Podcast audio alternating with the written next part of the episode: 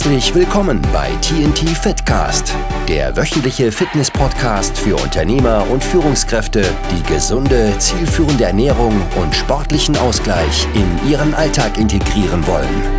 Hier sind deine Gastgeber Tobi und Timo, die dich und spannende Unternehmerpersönlichkeiten begrüßen dürfen.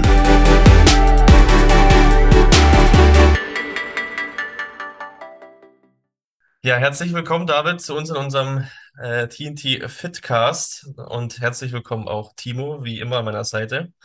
Ähm, seid gegrüßt. Hallo, hallo. hallo Tobi. hallo, ja, schön, dass du da bist. Wie geht's dir? Super, vielen Dank. Also zuerst mal vielen Dank für die Einladung. Freut mich sehr. Das ist das erste Mal, dass ich jetzt beim Podcast dabei bin. Also ein bisschen aufgeregt auch, aber ich glaube, es wird sehr interessant. Ja, du brauchst kein Lampenfieber haben. Wir, wir sind, ganz, wir sind ganz handsam. Ähm, ja, David, ähm, jetzt natürlich die Frage, wer bist du überhaupt und was machst du? Und dann können wir gleich die Frage oder in die Frage einleiten, warum du überhaupt hier bist. Das ist ja natürlich auch ganz interessant zu erfahren, aber ja, äh, stell dich doch mal ganz, ganz kurz selber vor. Okay, also ich heiße David Stieser, bin 33 Jahre alt, komme ursprünglich aus Südtirol. Hört man vielleicht ein wenig. Ich streng mich an, dass man mich versteht. Und bin beruflich zurzeit in Tschechien, in Prag, äh, arbeite im Immobiliensektor, also sehr interessante Branche. Und bin leidenschaftlicher Sportler, bin in den Bergen aufgewachsen und in den letzten Jahren ging es immer weiter in Richtung Ausdauersport und ganz speziell in Richtung Trailrunning oder Ultra-Trailrunning. Ja, sehr cool. Das ist natürlich genau unser Fachgebiet, wenn man uns das ansieht und wenn man uns kennt. naja, aber leiten wir doch gerne mal gleich in die Frage über, wieso du heute hier bist. Also, ähm, wir kennen dich ja aus unserer gemeinsamen ja, Community und wir beobachten dich halt auch seit äh, einiger Zeit und das äh, Ultramarathon nennt sich das Ganze, Trailrunning, richtig?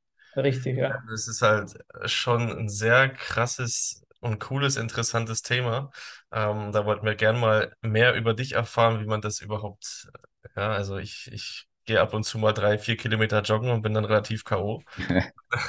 Und dann würden wir gerne mal erfahren, wie man sowas überhaupt durchstehen kann. Das ist natürlich super interessant.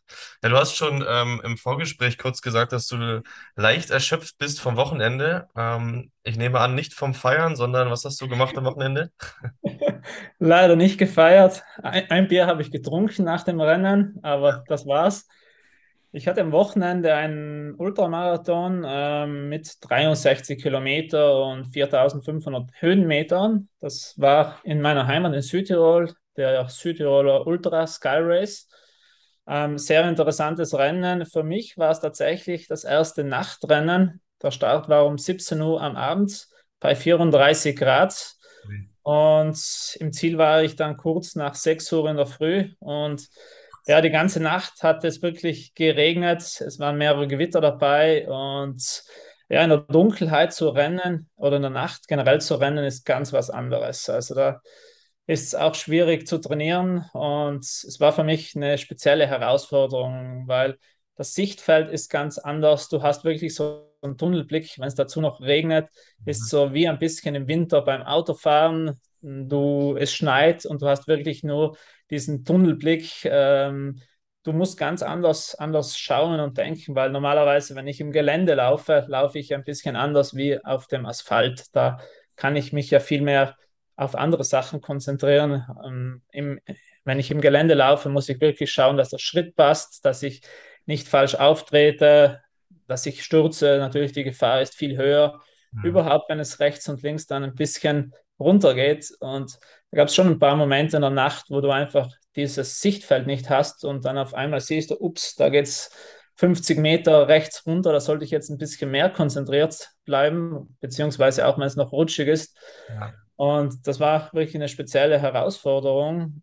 Und ja, ein paar Mal bin ich auch hingefallen. Natürlich, das gehört dazu. Zum Glück verletzungsfrei.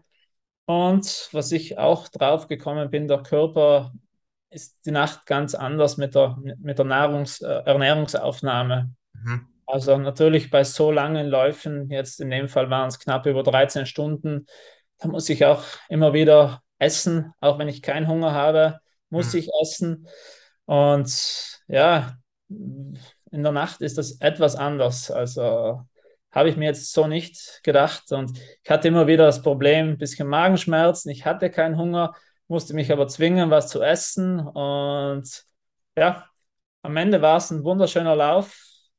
Ich bin ge genau beim Sonnenaufgang im Ziel eingetroffen, dann bei 6,5 Grad und beim Start gab es 34 Grad. Also war ein wunderschönes Wochenende. Krass, das ist echt, echt äh, krassen Respekt davor. Also ich habe dir auch wieder die Geschichte jetzt erzählt hast von, von deinem Lauf. Ich habe schon direkt Gänsehaut bekommen. Hier ist echt, echt mega krass. Und dann wie du, also wenn man einen 63 Kilometer Ultramarathon-Lauf macht und dann auch sagen kann, es war ein schönes Wochenende. Äh, ich glaube, äh, ja, großen, großen Respekt vor der Leistung auf jeden Fall. Können wir auch nichts Besseres vorstellen, ja. ja. Ja, aber ähm, mir sind jetzt einige Fragen äh, aufgekommen, wo du, wo du jetzt gerade erzählt hast, aber eine Frage direkt mal, gab es da oder gab es da jetzt größere Stürze, größere Verletzungen? Kommt sowas häufig vor oder eher, eher seltener?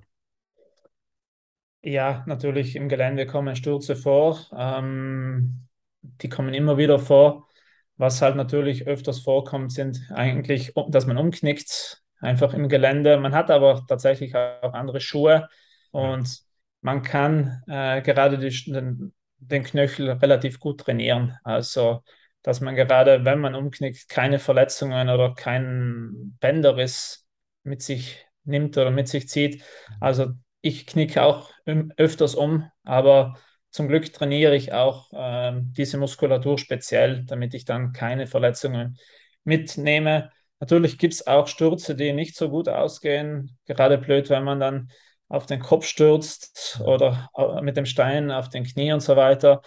Ganz blöd ist natürlich, wenn es Abstürze gibt, also im hochalpinen Gelände, wenn es mal ein bisschen runter geht, kann es da natürlich auch dramatische ja, Verletzungen geben. Ähm, ja, ich will da jetzt nicht weiter ins Detail gehen. Was ein bisschen schwierig war, auch bei diesen Rennen speziell, ähm, da gab es vor zwei oder drei Jahren einen Todesfall, äh, Blitzeinschlag. Sehr dramatisch gewesen, das Ganze.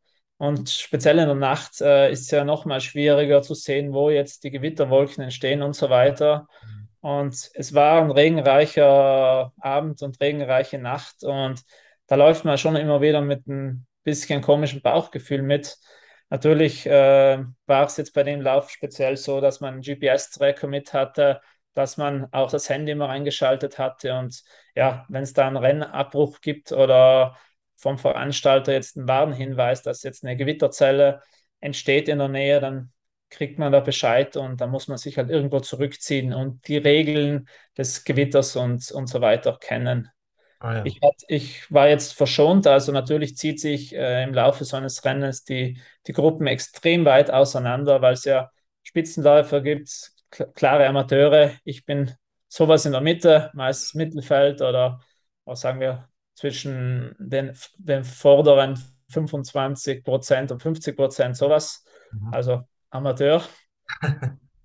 Aber Genau, also das waren jetzt spezielle Herausforderungen bei dem Lauf nochmal dazu. Und klar, wenn nochmal ein Rennen speziell über 2000 Höhenmeter stattfindet und hier war der Großteil des Rennens wirklich in alpinem Gelände, dann kann so ein Gewitter halt relativ schnell aufkommen. Mhm. Ja, das ist mega schwer. Da muss, man, da muss man halt schon wirklich dann selbst auch abschätzen können und auch mal ein bisschen ja, den, den Kampfspirit raus, rausnehmen und sagen, okay, meine Gesundheit geht vor und ich riskiere da nichts. Ich möchte noch schöne weitere Sachen in meinem Leben er, erleben und nicht jetzt äh, alles riskieren. Ja. Und also jetzt äh, weitere Fragen, die mir jetzt vor den Kopf schießen. Wie, wie ist das mit so Streckenposten? Also gibt es da so Posten, also wahrscheinlich auch für die Nahrungsaufnahme. Das wäre jetzt eine weitere Frage gewesen. Und äh, wie viele Kilometer Abstände ist das dann immer? Genau, also es gibt bei den Läufen grundsätzlich immer Verpflegungsposten. Die Abstände sind unterschiedlich. Hier war es so in der Regel alle 10 Kilometer. Und bei den Streckenposten gibt es dann wirklich nicht nur Wasser oder ISO, da gibt es dann verschiedenste äh, Ernährung. Also da gibt es da gibt's dann ja, Käse, Da gibt es äh, Grünzeug, Wassermelonen, Bananen. Gerade in der Nacht, wenn es regnet, gab es bei einer Versorgungsstelle eine Gemüsesuppe, dann gab es wieder Nudeln und so weiter. Und wenn ich jetzt sage, die sind alle zehn Kilometer, das heißt dann nicht, wenn ich sage, ich laufe jetzt gemütlich ein Sechser-Base oder zehn Kilometer die Stunde, da kommt alle Stunden was. Dazwischen liegen natürlich auch einige Höhenmetern. Da kann es sein, dass, die, dass die, die einen, einen 10 Kilometer Verpflegungsposten in einer Stunde erreiche und den nächsten wieder in drei Stunden und so weiter. Mhm. Und da muss man schon speziell das Streckenprofil vorher studieren und sich auch ausrechnen, wann ich was esse und so weiter. Ja, ist krass, was da alles an Arbeit dahinter steckt, dann, ne? wie du das Ganze analysieren musst. Aber gut, klar, bei so einem langen Lauf und dann ja doch Extremsituationen für den Körper, das glaube ich, glaube ich schon extrem wichtig, dass du das perfekt durchplanst. Ähm, ich würde, mich würde trotzdem nochmal die, unsere Einstiegsfrage dann eigentlich interessieren, wie du überhaupt dazu gekommen bist, das Ganze zu machen und was oder was, was begeistert dich daran im Endeffekt? Das ist eine interessante Frage, weil so lange mache ich das gar nicht, also seit 2016. Vorher war für mich Laufen einfach nur ein Graus. Also ich habe das wirklich ungern gemacht. Ich habe gerne Fußball gespielt, äh, Wintersportarten, aber alles, was über drei, vier Kilometer ging, war für mich einfach langweilig. Und oh.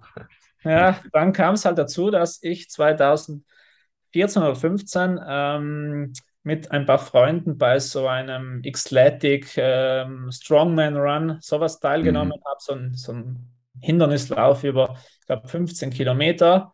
Und es war echt eine schöne Herausforderung. Wir haben da mit ein paar Kumpels trainiert, äh, hat mega Spaß gemacht. Ich bin im Ziel angekommen, ich war echt müde, aber trotzdem habe ich irgendwie gesehen und, und in den Körper reingefühlt und habe gesehen, da ist noch Potenzial vorhanden. Und da waren viele andere Teilnehmer, die physisch auch ins Ziel gekommen sind, aber die jetzt ja, anders gebaut waren. Also, sagen wir ein paar Kilo mehr und so weiter, wo ich dann auch gesagt habe, wenn die den Lauf schaffen, dann muss ich mehr schaffen. Und da gab es irgendwie so, so einen Geistesmoment und Blitzmoment, wo ich für mich selber entschieden habe, oder ich mache weiterhin so einen Lauf, äh, aber dann in einer schnelleren Zeit, oder ich suche die größere Herausforderung. Und das, die Variante 2, das ist es bei mir dann geworden eigentlich. Also ich ziele jetzt nicht äh, darauf aus, einen Lauf so schnell wie möglich äh, abzuschließen und so schnell, schnell wie möglich in das Ziel zu kommen, sondern ich äh, gehe mehr auf längere Läufe, härtere Läufe und so weiter und suche dann bei diesen Läufen das Beste rauszuholen. Mhm. Und Sehr ja, cool.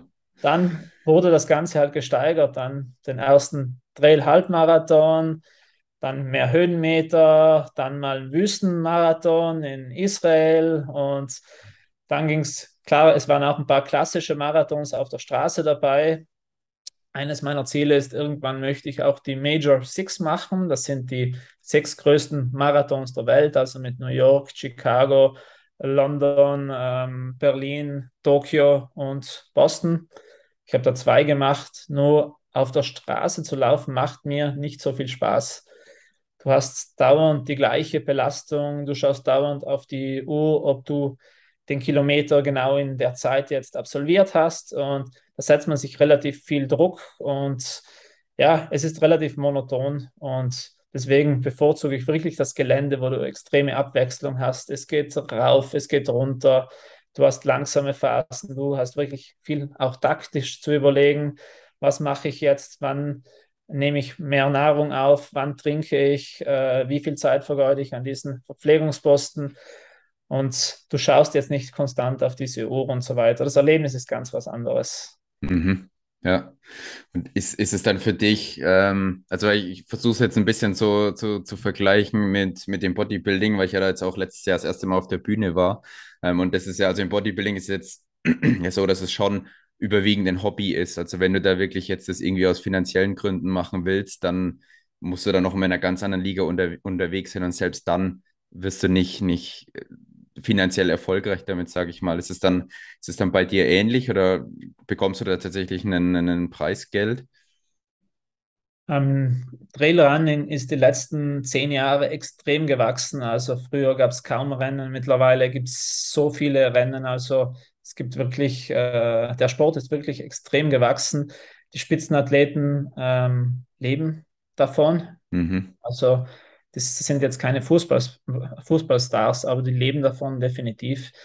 Äh, bei den Rennen gibt es auch Preisgeld bei den größeren, natürlich, aber ich sage mal, die normalen Läufer, so wie ich, ähm, die jetzt nicht in, bei den Spitzenplatzierungen dabei sind, die verdienen nichts. Also mhm. ich mal, ich mache es, weil es mir Spaß macht, weil ja. ich für mich, ich komme auch in einen extrem meditativen Zustand. Mhm. Also für mich ist das äh, Urlaub und Relaxing, wo andere sagen, die meditieren extrem gerne und sind da effektiv. Ich bin, ich mache das auch gerne, nur ich komme äh, beim Meditieren oft nicht in den Zustand, den ich möchte. Und beim Laufen über mehrere Stunden komme ich wirklich dahin und habe auch meine besten Geschäftsideen oder sonstige Ideen und Inspirationen während dem Laufen. Und ähm, klar fragt man sich jetzt, äh, habe ich mich ja auch, ähm, was mache ich, wenn ich jetzt zehn Stunden laufe oder noch mehr? Was geht mir durch den Kopf? Es muss ja langweilig sein in der ganzen Zeit. Mhm. Die Zeit vergeht so extrem schnell und man hat halt Ideen und ja, verschiedenste, verschiedenste Ideen und man lernt ja auch Leute kennen während des Laufs. Also man redet ja mit anderen und also das ist schon, schon wirklich interessant. Den kreativsten Zustand erreicht man ja eh in der Langeweile. Also von daher bestätigt sich das, was du sagst, ja. Genau.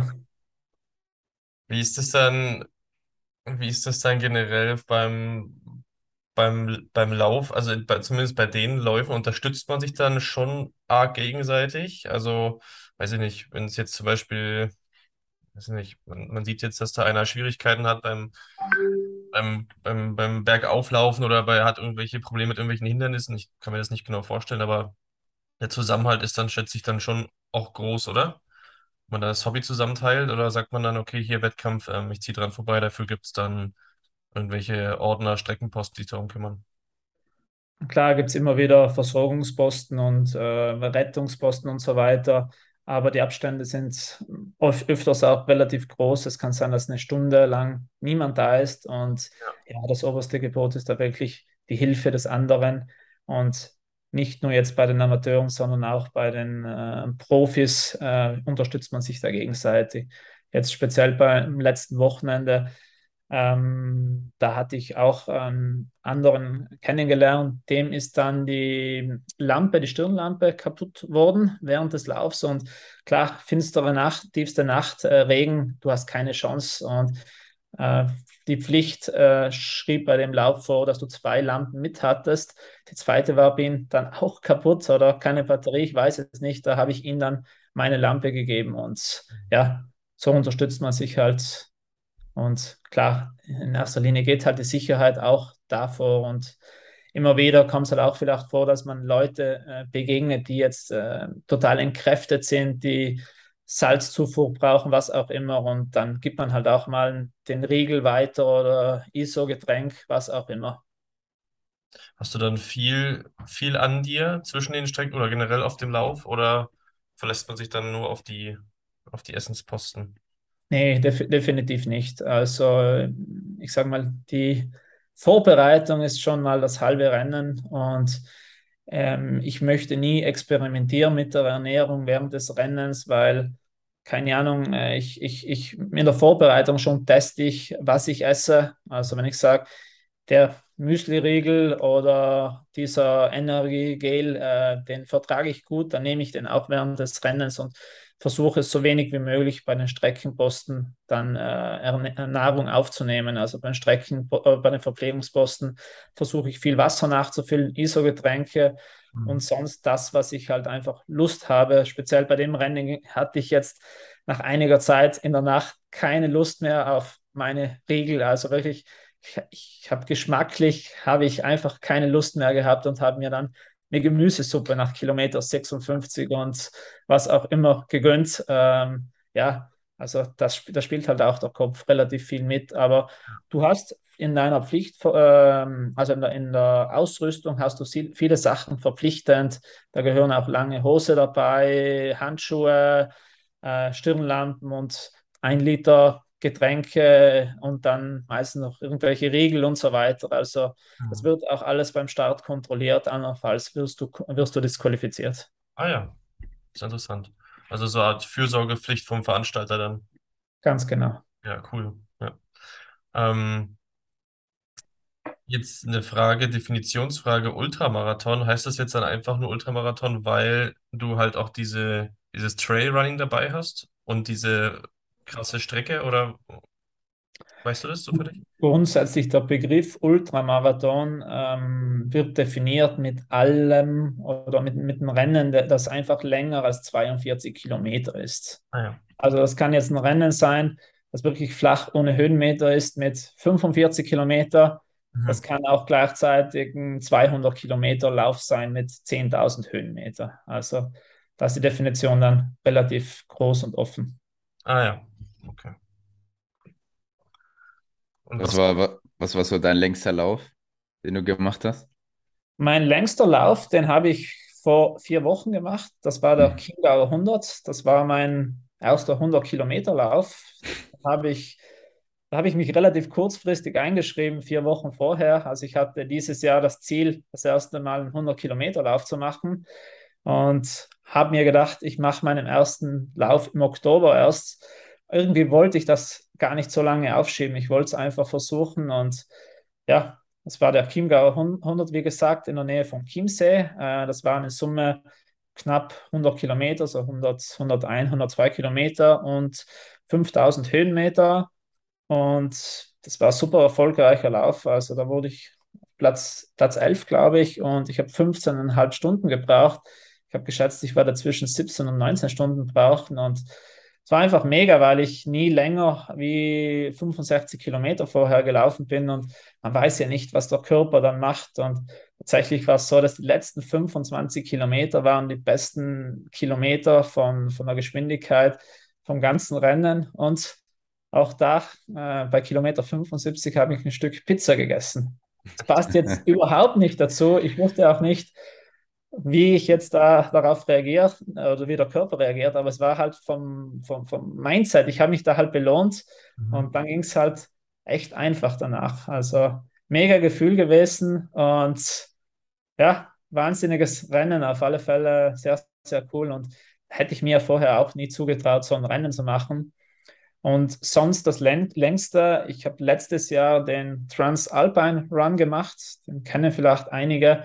Das ist ein Etappenrennen über die Alpen, über vier Länder meistens. Also Start ist meistens um Garmisch-Partenkirchen in der Nähe rundherum. Und dann geht es durch Österreich, Schweiz und Ziel ist dann in Südtirol in Italien. Acht Tage mit so 17.000, 18.000 Höhenmeter und 270 Kilometer in Summe. Also im Schnitt sind es so ja, fast ein Marathon pro Tag und 2000 Höhenmeter. Wahnsinn. Ja, man sieht es Heftig. schon, man sieht es schon, wenn du es erzählst, äh, in, in deinem Gesicht, wie, wie stolz erfüllt und äh, ja, wie sehr oder wie viel dir das gibt. Ja, dieser, allein dieser Chiemgauer äh, 100, den du da gelaufen bist.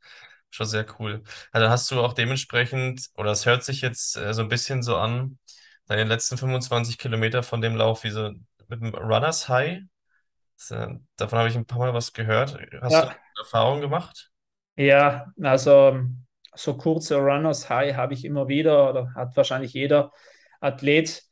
Ähm, es ist sehr wichtig, damit umzugehen, zu lernen, weil was folgt meistens beim Runners High? Irgendwann folgt das Tief und da ist halt sehr, sehr wichtig auch zu verstehen, dass man ein Runners High hat und sich nicht gehen lässt. Also einfach das Ganze auch drosselt und hat natürlich auch mit, mit der Ernährung zu tun und speziell da hatte ich halt wahrscheinlich eine schöne, schöne Umwandlung der Energie in meinem Körper, beziehungsweise auch vom Mindset. Mhm. Und ja, also schönes Gefühl. Äh, man fühlt sich wirklich, als ob man fliegt.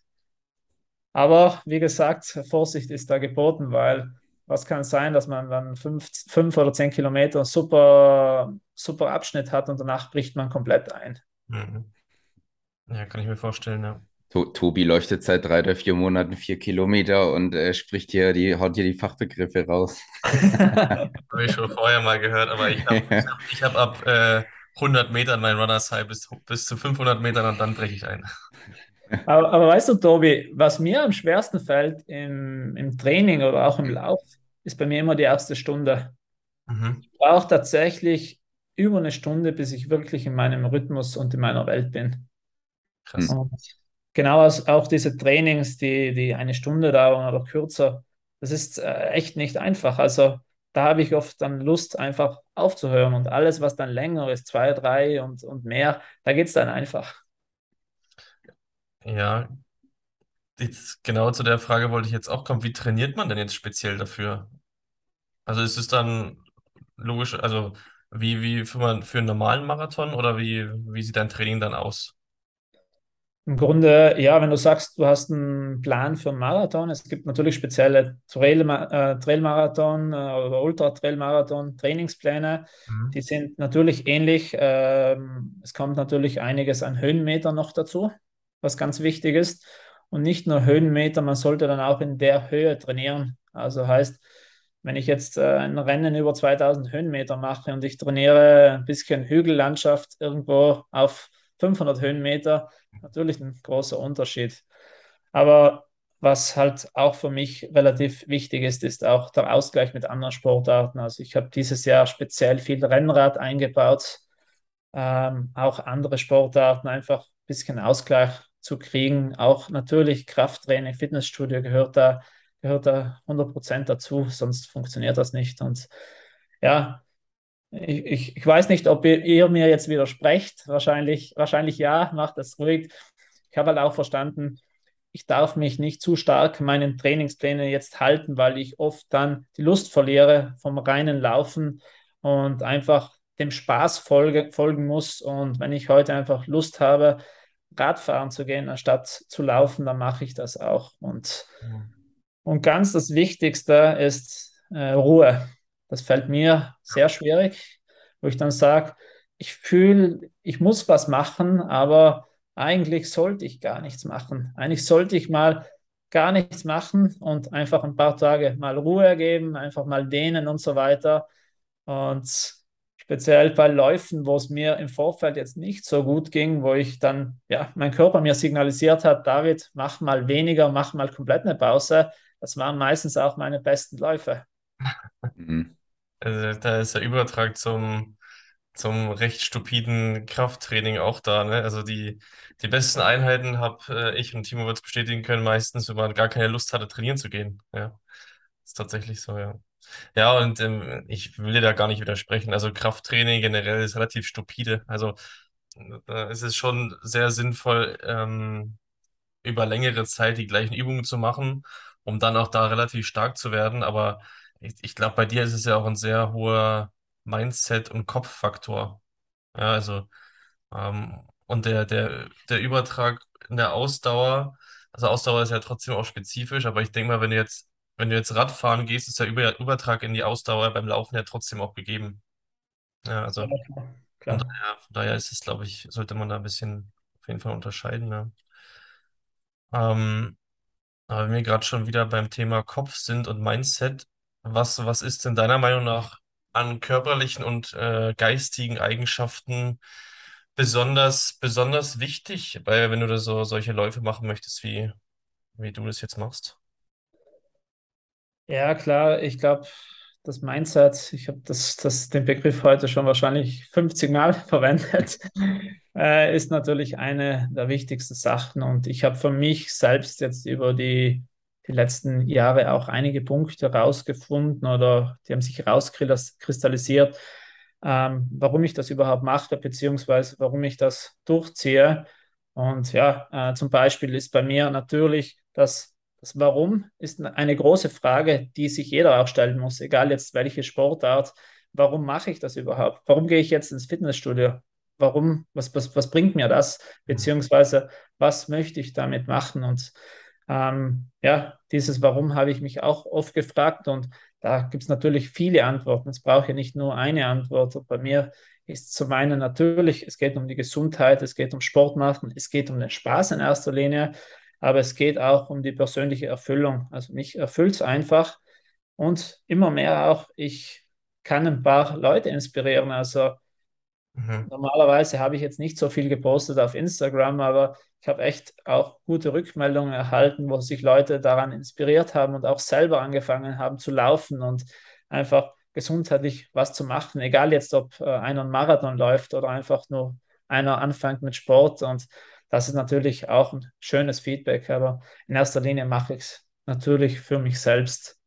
Und was, was natürlich wichtig ist, ist das Thema Partner.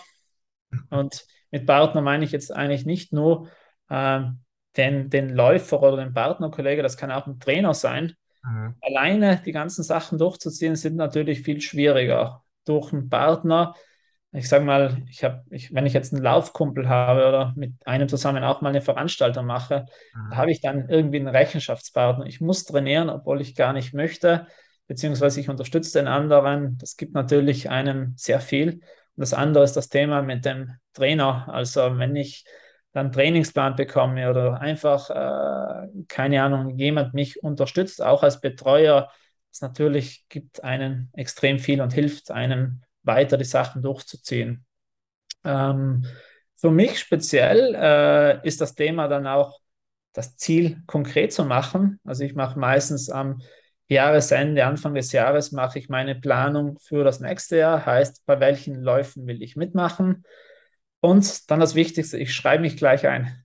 Also ich, mhm. Januar, Februar, ich schreibe mich gleich bei mehreren Läufen ein und dann habe ich das gemacht. Mhm. Weil ähm, wenn man sagt, ja, ich möchte mal da mitmachen, ist ja auch beim Profisport das Gleiche. Ja, ich versuche mal da oder das würde mich interessieren. Nee, da setzt sich das Ziel, ich möchte jetzt keine Ahnung, bei dieser Weltmeisterschaft mitmachen und der macht dann auch alles. Er sagt ja nicht nur, ich schau mal. Ja. Und indem ich mich halt wirklich einschreibe zu einem Lauf, zahle ich mal erst, erstens mal das Geld, organisiere auch alles rundherum und gebe mir da sozusagen Arschstoß, um das Ganze zu machen. Und ich mache es dann auch meistens so, ich kündige das dann bei Instagram auch noch an. Da bin ich bin ich jedem auch noch was schuldig. Und ja, ja, das hilft mir wirklich ungemein weiterzukommen. Ja, ja. ja du committest dich halt gleich, ne? Und dann, wenn, das ist halt viel schwieriger, dann auch über Instagram oder den, den Bekannten wieder abzusagen, sich das Geld zurückzuholen, wieder alles zu stornieren und so, ne? Und da macht man es halt lieber, auch wenn man jetzt nicht so mega Lust drauf hat. Ganz genau. Und zum Schluss äh, ist man froh, man ist immer happy. Also Klar fragt man sich oft in der Vorbereitung oder während des Laufs, warum mache ich das? Das mache ich nie mehr und so weiter. Auch wenn man im Ziel ankommt, mega glücklich, aber die Frage stellt man sich öfters. Und dann vergehen halt ein, zwei Tage und äh, dann sagt man sich selbst, wann ist der nächste Lauf? Was mache ich jetzt als nächstes? Das glaube ich. Cool. Ich würde gerne noch ein, noch ein paar paar Punkte von dir hören, was du, als wäre ein Thema Mindset, jetzt spreche ich es auch nochmal aus. ähm, wenn du wirklich in dem Zustand bist, wo du denkst, dass dein, dass dein Körper nicht mehr kann oder du keine Energie mehr hast, jetzt unabhängig davon, ob das jetzt, oder wir können es ja aufteilen in einmal, wenn du den Lauf an sich hast, aber auch wenn es Vorbereitung ist, also generell, was ist, außer jetzt hier dir dein Ziel zu setzen, ich meine, das wäre schon mal ein Punkt, ein klares Ziel zu setzen, aber dass du auch den, den Zuhörern da nochmal vielleicht ein bisschen mit gibst, wie du damit umgehst, wenn du mal Phasen hast, wo du keinen Bock hast, wo du denkst, nee, ich nehme jetzt da nicht mehr teil oder mach das Training nicht, mach den Lauf nicht? Also jetzt speziell in einem Lauf, äh, mhm. wenn ich da jetzt äh, so Phasen habe, wo es mir nicht so gut geht, dann ist die Visualisierung eigentlich ganz geil. Also ich visualisiere mir auch ein Bier während des Laufs, wo ich sage, geil, das kalte Bier äh, beim Zieleinlauf. Also ich trinke normalerweise kaum bis gar kein Bier, weil ich mich glutenfrei ernähre, aber beim Rennen, beim Finish gibt es immer ein Bier und das ja, ist, halt, ist halt so ein Punkt. Oder es kann jetzt auch für jemanden sein, wo die Familie auf der Ziellinie wartet, einfach die visualisieren oder was man gerne machen würde. Es geht einfach um die Belohnung an und für sich. Ähm, das kann einem natürlich extrem stark weiterhelfen.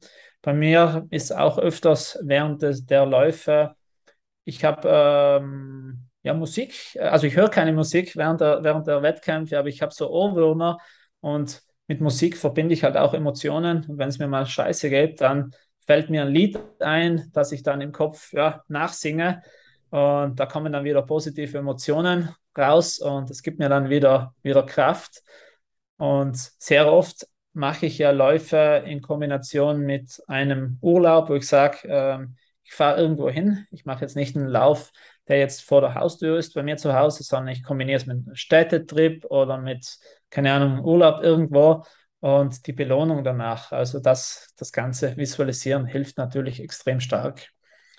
Ähm, was sehr gut ist, ist immer Zwischenziele zu setzen, weil wenn ich jetzt anfange und ich laufe 10 Kilometer und dann sage ich, äh, ups, mir fehlen noch 90 Kilometer und mir, da habe ich einen leichten Schmerz am, am linken Knie, das hilft mir natürlich nicht weiter. Also ich laufe da immer mit Zwischenzielen und sage so, nächste Verpflegungsposition ist in 8 Kilometer oder der nächste Gipfel ist in drei Kilometer und danach geht es runter, dann habe ich wieder eine Pause, beziehungsweise in 15 Minuten, da esse ich einen Riegel und so weiter. Das sind einfach diese Zwischenziele, wo ich dann sage, geil, jetzt bin ich an den Gipfel angekommen, jetzt geht es erstmal runter und ich denke noch gar nicht so weit, was in acht Kilometern kommt.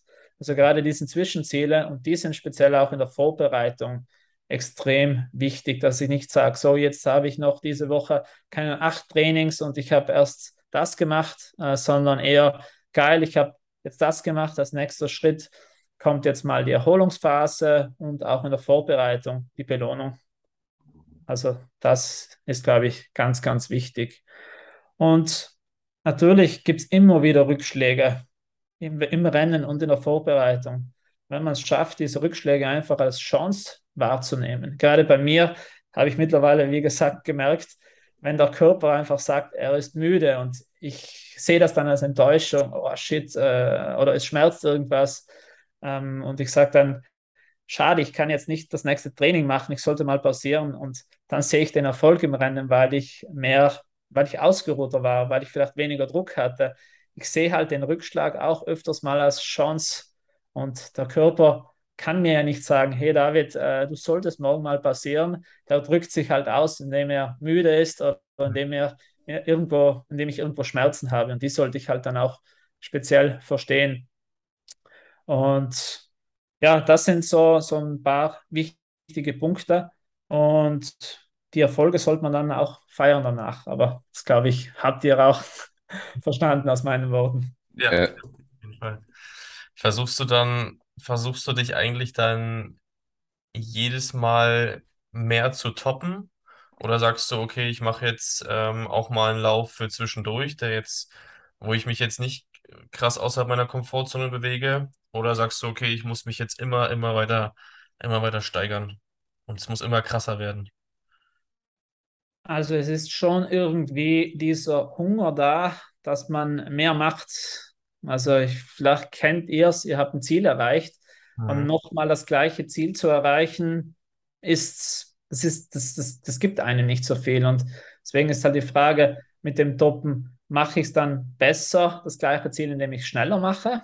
Mhm. Oder ich suche mir ein größeres Ziel. Und bei mir ist halt die Variante 2 ein größeres Ziel. Es gibt mittlerweile echt viele Läufe und ich versuche da jetzt nicht zweimal den gleichen Lauf zu machen, sondern ich mache da einen anderen Lauf, der jetzt, ja, wo jetzt, der jetzt zum Beispiel härter ist oder schwerer. Aber natürlich, es gibt auch eine Wettkampfsaison. Im Winter zu trainieren ist schwer, hart, macht auch wenig Spaß. Deswegen sehe ich die Rennen, die ich mache im Mai, Juni und so weiter, die Rennen selbst als Training. Mhm. Also sind dann für mich Vorbereitungsrennen und sehe dann eher im Spätsommer die größeren und härteren Rennen für mich als, als die wahren Meilensteine. Aber natürlich, ähm, vor, de, vor, vor vier Wochen oder vor fünf Wochen, wo ich den Chiemgauer 100 gemacht habe, da hatte ich, hätte ich mir nie vorstellen können, können 100 Meiler zu machen, also 160 Kilometer. Mhm.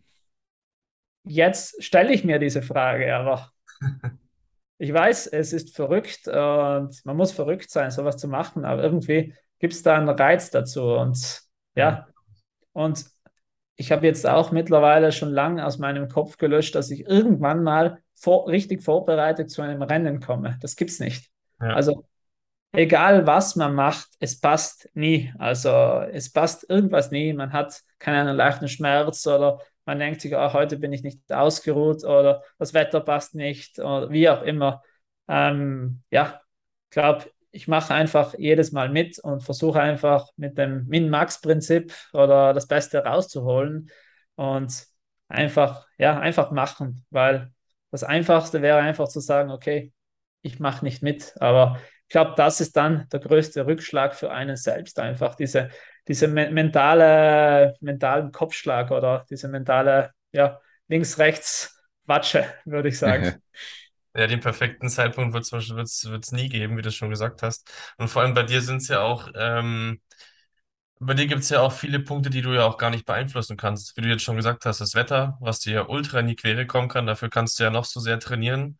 Ähm, aber dann spielt das Wetter halt völlig verrückt. Wie aktuell gibt es ja immer öfters äh, so kleine, so kleine partielle Unwetterblasen oder wo man, womit man halt nicht rechnet. Ne? Und dann sind es halt so Dinge, oder du knickst halt mal um.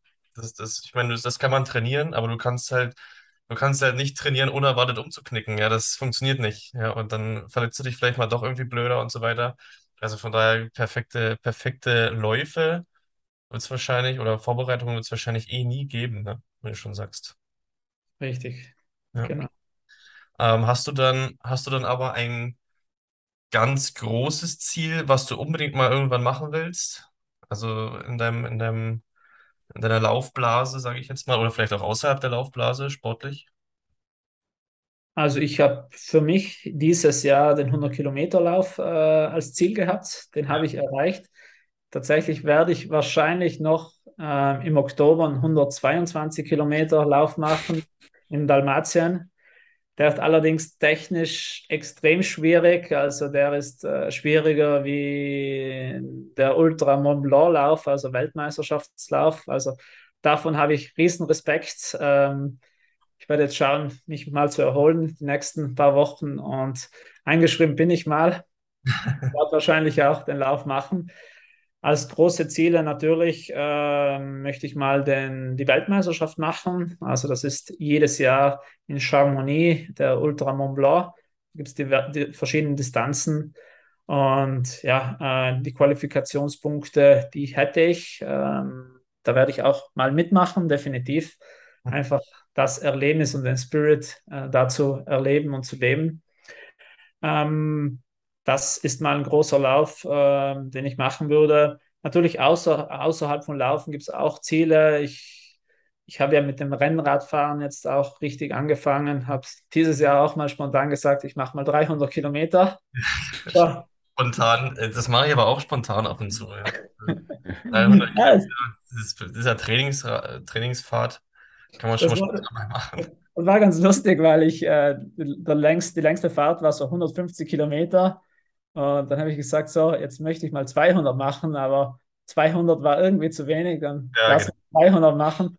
Es, es, es ging, also es war wirklich, äh, wirklich schön, habe gesehen, da geht einiges mehr. Also ich glaube, da kann man 500 auch an einem Tag machen. Ja, klar.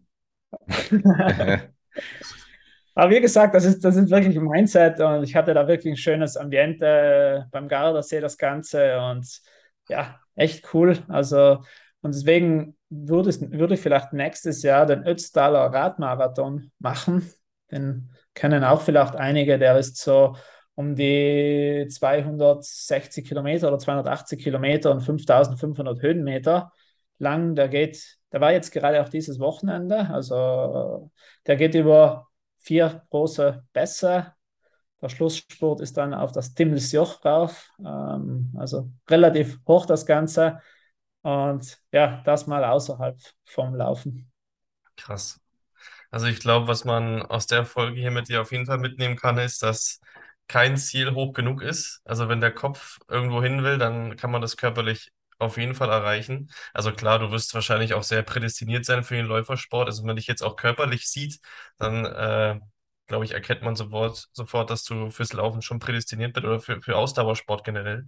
Ähm, aber wenn der Kopf, wie du sagst, ähm, irgendwo hin will, dann folgt der Körper und das finde ich, finde ich, kann man hier aus der Folge auf jeden Fall sehr, sehr äh, ja, gut mitnehmen.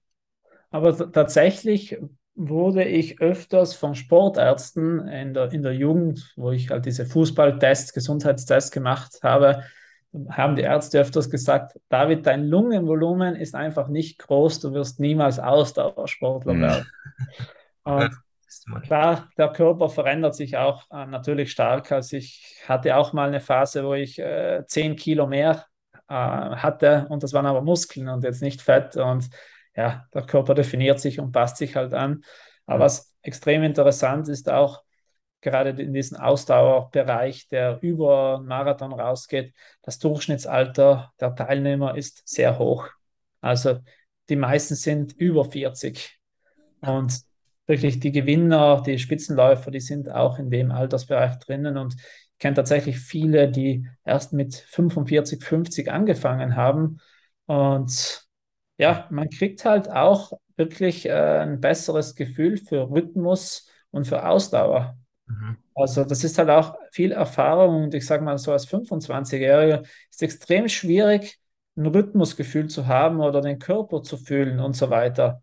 Und natürlich fehlt auch das Mindset, das noch nicht so ausgeprägt ist. Und das kommt halt den meisten Älteren dann äh, entgegen. Und es ist echt Wahnsinn, wenn man Leute sieht, die optisch ganz anders aussehen. Also die ein paar Kilo mehr auf den Rippen haben oder, oder wirklich ja, kaum gerade gehen können, weil äh, einen komischen Schritt haben, die aber ganz andere Distanzen noch machen oder auch andere Zeiten wo, wo man wirklich gleich mal das ablegen sollte, diese Vorurteile, wenn man jemanden sieht, der jetzt einen anderen Körperbau hat, der kann viel, viel besser wie einer selbst sein.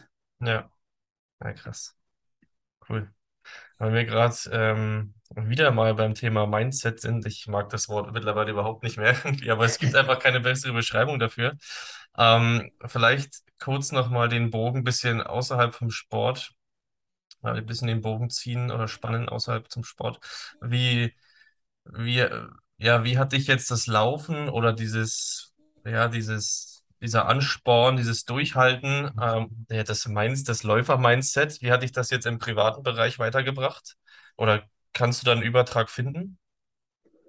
Ja, natürlich gibt es extrem viele Parallelen, also sowohl im beruflichen, auch im privaten Ambiente, die ja die einfach in allen Bereichen reinspielen. Und ich sage mal, ein großer Punkt ist wahrscheinlich die Komfortzone, also als, als großen Begriff. Und ich sage mal, die muss man halt verlassen können und wollen, um weiterzukommen in allen Bereichen. Sonst ja, passiert auch nichts. Und ich sage mal, um die verlassen zu können, muss ich halt zuerst mal in diese Angstzone rein, wo ich halt, ja, ich, ich, ich sage mal da ein paar Begriffe. In der Angstzone habe ich halt meistens ja, Ausreden, da habe ich Selbstzweifel, da höre ich viel auf Meinungen von anderen mhm. und die muss ich halt auch verlassen, um in diese Lernzone reinzukommen, wo ich einfach mal ja, meine Komfortzone erweitere, einfach auch mal was dazulerne. Mhm. Dafür muss ich ja was lernen, egal jetzt was. Und da fängt es ja dann an, dass ich auch Probleme löse und neue Herausforderungen ankomme äh, oder annehme und dann folgt ja die Wachstumszone. Also das ist für mich dann Komfortzone wirklich verlassen und in der Wachstumszone, da realisiere ich ja dann, meine Träume, äh, ich erreiche meine Ziele und ich habe ja meine Erfolge da und ich sage mal, das ist dann wirklich so ein, so ein ja, Zinseszinseffekt. Wenn ich da mal reingekommen bin, dann läuft auch alles im Leben und sagen wir mal, ich nehme mal den Begriff Glück her. Ich glaube, dann glaubt man auch teilweise gar nicht, nicht mehr ans Glück, weil man sich das selbst einfach erschafft. Glück und Unglück Glück gibt es dann gar nicht mehr. Und ja, da, das, das äh, ist, dann, ist dann wirklich äh, ja, wieder Mindset, das Ganze, weil die Rückschläge oder das sogenannte Pech, das gibt es halt gar nicht, weil vielleicht in dem Moment ist ja dieser Rückschlag oder dieser, dieses, dieser Pechmoment das Beste, was einem passieren kann, nur man realisiert es vielleicht in dem Moment nicht und drei Monate später sagt man, geil, wenn das nicht passiert wäre, dieser Scheißmoment oder dieses Erlebnis oder dieser Rückschlag, dann wäre ich heute gar nicht hier. Mhm. Und das kann, kann jetzt alles sein. Es kann jetzt auch sein, dass man beim Job rausgeschmissen wird oder gekündigt wird. In dem Moment natürlich extrem traurig und man fragt sich, wie mache ich weiter und so weiter. Und fünf Monate später habe ich vielleicht meinen Traumjob oder bin extrem erfolgreich selbstständig und müsste mich eigentlich bedanken, dass mir der Arschlochchef den Arschtritt gegeben hat. Gib's mir kurz. Ja. ja, sehr cool. Sehr beeindruckend, ja, krass. Ähm, ich gehe mal stark davon aus, dass äh, unsere Zuhörer jetzt keine oder sehr vereinzelt Ultramarathonläufer auch sind, ja. Ähm, wie würdest du denn, ja, ich sag mal, Anfänger empfehlen, ins Laufen einzusteigen? Also jemand, der wirklich aktuell Schwierigkeiten hat, überhaupt fünf Kilometer durchzulaufen. Hast du da, hast du da Tipps parat? Ja, ganz wichtig ist, ist langsam anzufangen. Die meisten Läufer starten halt wirklich zu schnell. Mhm. Die orientieren sich entweder an irgendeiner Base oder an irgendwas oder an irgendwelche anderen Läufer, die, die sie überholen. Wichtig ist einfach laufen und sei es noch so langsam, einfach laufen. Und dann im nächsten Schritt natürlich auch sich Ziele zu setzen. Wohin, was, warum mache ich das eigentlich? Mhm. Und ja, vielleicht sch schreibt man sich halt mal für einen Lauf ein. Also warum nicht für einen Halbmarathon sich mal einschreiben? Auch wenn man jetzt noch nie zehn Kilometer gemacht hat. Ich kann mich hier einschreiben. Was ist das Schlimmste, Schlimmste was, ich passi was passieren kann? Ich bin müde und dann gehe ich halt ins Ziel. Dann gehe ich halt mal ein paar Kilometer. Ich habe eine super Erfahrung dadurch gemacht und bin 21 Kilometer unterwegs gewesen. Und ja, und deswegen vielleicht ist ja gerade auch äh, für viele Trailrunning interessant, weil da gibt es ja viele Gehpassagen. Also wenn es bei mir steil bergauf geht, da laufe ich ja nicht, also jogge ich ja nicht, da gehe ich ja. Und wenn einer sagt, er geht mal ins Gelände laufen, ich muss ja bergauf nicht laufen, ich kann ja gehen. Und einfach da spielt halt wieder die Zielsetzung halt einiges, einiges mit. Und warum muss ich, muss ich jetzt so konkrete Ziele haben oder setzen, wo ich dann sage, ich muss jetzt jeden Kilometer innerhalb von fünf Minuten laufen. Ist ja völlig egal. Einfach mal anfangen und einfach mal durchziehen, auch mal mit einem, mit einem niedrigen Rhythmus oder auch mal komplett ohne Uhr, wo ich sage, okay, ich schaue mal gar nicht auf die Uhr, ich schaue mal, ich höre mal in meinen Körper rein und versuche einfach mal nicht stehen zu bleiben. Ja, cooler Tipp, ja. Also ich finde find den, den, den Tipp einfach laufen eigentlich mit am besten. Also einfach, einfach, einfach mal machen, ohne, ohne sich zu krass Gedanken über jetzt eine Pace machen zu müssen oder welche Schuhe brauche ich jetzt und brauche ich vielleicht diese super tolle Läufer Garmin-Uhr und was weiß ich, sondern einfach mal, einfach mal machen. Ja, und dann den Spaß finden und sich vielleicht äh, immer wieder ein bisschen weiter fordern und dann kommt es, glaube ich, von ganz alleine, oder? Genau, genau. Sehr schön. Ja, fand ich jetzt einen äh, sehr, sehr schönen Abschluss. Oder Timo, hast du noch äh, spezielle Frage für deine Läuferkarriere in Zukunft? Ja, ich muss jetzt auch einsteigen. Das steht jetzt fest. Ja, schon, äh, wir müssen jetzt Also, nicht gehen. Oh nee, Na, das, ich mein, das schneiden wir jetzt raus, weil sonst werden wir gefragt, ob wir es gemacht haben. Das ist blöd. naja, na, wir haben jetzt zumindest schon mal den ersten Schritt gemacht. Da hast du mich übrigens, Tobi, jetzt aus meiner Komfortzone gelockt. Aber ich meine, jetzt, jetzt bin ich dir noch nicht dankbar dafür, aber ich werde es dann bestimmt später sein, so wie, wie David schon gesagt hat. Weil David, wir haben, wir haben ja mit unseren Kli Klienten, machen wir, haben wir quasi noch so eine Alumni-Gruppe, die dann quasi, dass wir so eine Community haben und uns gegenseitig motivieren. Und machen da immer gegenseitige Challenges. Und jetzt hat Tobi hier die Lauf-Challenge in, in den Raum geworfen. Und jetzt muss ich natürlich auch laufen gehen. So als, so als, so als kleinen Hintergrund. Nee, aber so, ja, Hindernislauf habe ich auch schon mal mitgemacht. Das war, war auch eine saukoole Sache. Auch wenn es jetzt nicht lang war, aber hat trotzdem mega Bock gemacht, so eine Mischung. Ähm, und das ist dann das, was ich, wie du schon gesagt hast, was ich auch ein bisschen cooler finde, als einfach nur geradeaus zu laufen, ne? Wenn du dann noch deine Hindernisse mit dabei hast. Ja, genau. Aber so Und viel, ja. noch, noch einen kleinen Tipp zum Abschluss. Wenn ihr irgendwo Urlaub hinfährt und ihr sagt, cool, ich möchte mal einen Städtetrip in Barcelona machen oder in Madrid oder was auch immer. Dann sollen wir da hinlaufen, oder? Nee, das, das wäre ein bisschen weit, aber kombiniert es mit einem Lauf. Also ich finde ich find halt wirklich geil, wenn du in Urlaub irgendwo hinfährst und dann noch, ein, noch eine sportliche Veranstaltung machst, dann lebst du den Urlaub viel intensiver. Du bist viel Cool. dankbarer, du genießt das Ganze viel mehr und du kriegst meistens auch noch eine Stadt, Stadtbesichtigung während des Laufs mit. Also Mhm. super Sache und da freust du dich ja umso mehr auf den Urlaub, beziehungsweise du arbeitest auf den Urlaub auch hin und es gibt genügend Läufe und ich sage mal, das ist dann halt wirklich schön, weil ich da auch nicht diese Schwelle habe, abzusagen. Wenn ich sage, ich habe einen Lauf in meiner Heimat, ja, da kann ich nächstes Jahr auch noch mitmachen oder wann auch immer. Mhm. Da schreibe ich mich ein und fliege dann hin oder fahre hin und bin noch mit, keine Ahnung, mit, mit Kumpels da und so weiter. Ich glaube, das ist schon ein geiles Erlebnis. Sehr schön. Cool. Ja, fand ich jetzt einen sehr, sehr schönen Abschluss. Ähm, ich, ich, wir könnten uns auch eine Stunde weiter unterhalten. Ich finde das Thema sehr, sehr spannend. Und vor allem, weil es jetzt auch nicht so, so Mainstream ist, will ich mal sagen. Ähm, und äh, wir, wir kennen uns ja auch eh schon ein bisschen, David. Ich, also, ich finde dich einen super, super coolen Typen. Super interessant. Ähm, ja, also vielen Dank, dass du da warst. Ähm, können wir gerne irgendwann mal wiederholen. Ähm, ich glaube, wir haben einen guten Einblick geben können in die Welt eines Ultramarathonläufers oder ja, ähm, fand ich sehr spannend. Vielen Dank, dass du da warst. Und dann bis bald, David. Mach's gut. Vielen, vielen Dank für die Einladung. Ich wünsche euch eine erfolgreiche Woche und bis bald. Dankeschön. Ciao, ciao. ciao, ciao. ciao, ciao.